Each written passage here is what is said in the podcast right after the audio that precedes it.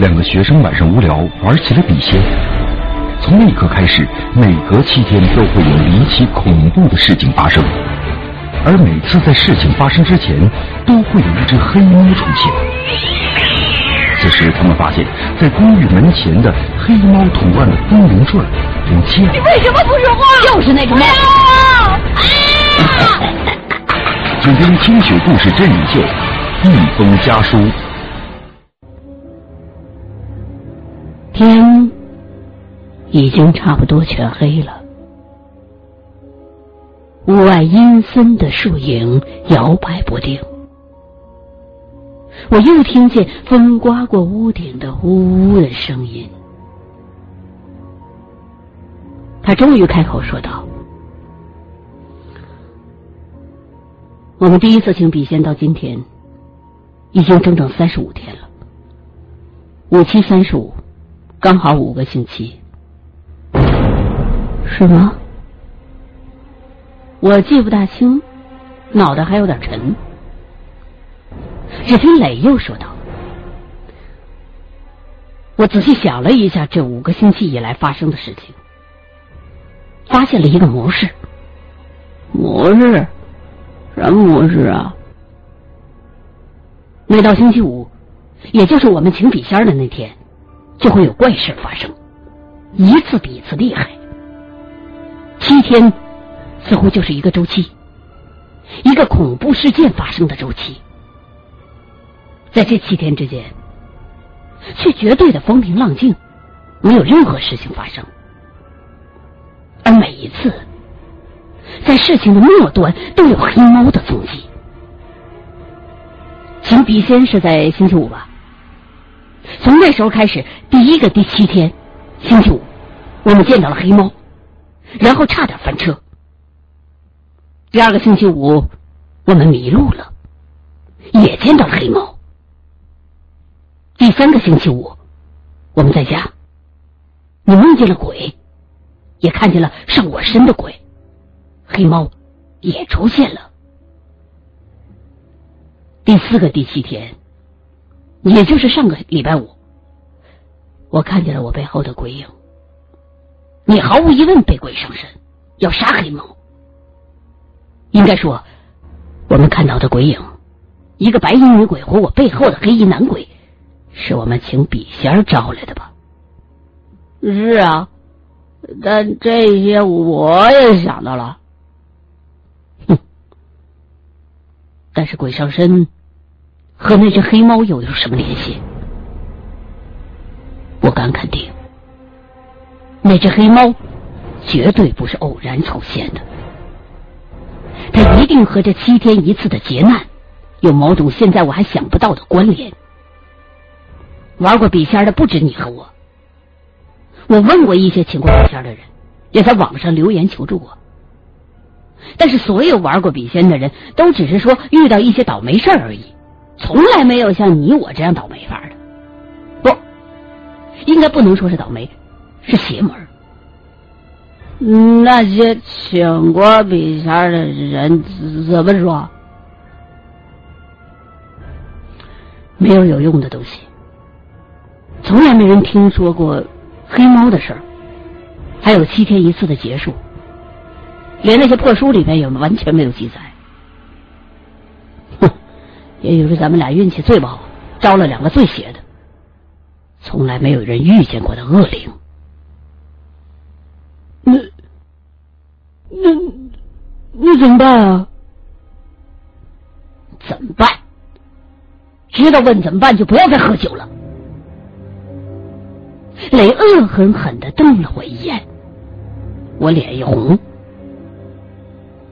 哼，还有，每次黑猫出现，似乎都给我们带来厄运。但是，奇就奇在每次发生的厄运，似乎都是在最后的时刻，在黑猫出现之后停止了，没有给我们带来灾难性的后果。我是说，那种肉体上的灾难性的后果，我有些听不太懂。啊？你比如说呢？雷盯着我的眼睛，比如说死。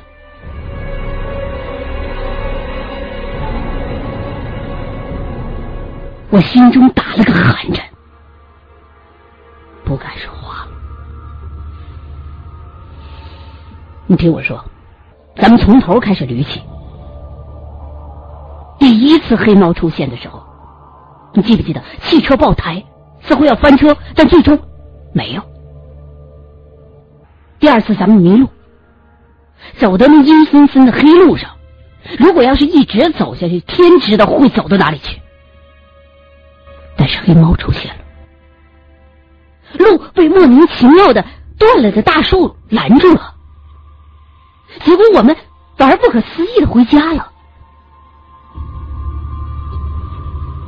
第三次是你做了噩梦，我们听到厕所里边有怪声，可是黑猫一出来之后，就再也没有事情发生过。上个星期五，我看见了我后面的黑衣的男鬼。你中了邪也是不用质疑的。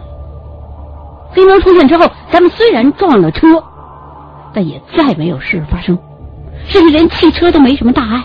你记不记得？我心里隐隐约约想到了什么，却又说不出来，只好反问道：“嗯。”你想说说什么？我的意思是，嗯嗯，怎么说呢？你还记得吗？我们其实搬进来的第一天就听到猫叫声过。呃，对啊，但是那种听起来挺温柔的猫叫声，后来就再也没有了。从请笔仙儿一直到现在，再再也没有了。对，问题就出现在笔仙身上。我相信，如果我们没有请笔仙儿的话，我们也许还会听到那种温柔的喵喵声，而不是后来的那种嗷嗷的叫声。我想，第一次听到的猫的声音和后来的喵的那个声音。其实都是同一只猫，就是后来我们看到的那只黑猫发出来的。为为什么？因为，因为一件很奇怪的事儿。你有没有印象？我们五个星期之前请笔仙那天的天气和今天一样。我不明白磊为什么突然之间。提到天气，于是我抬头看看窗外，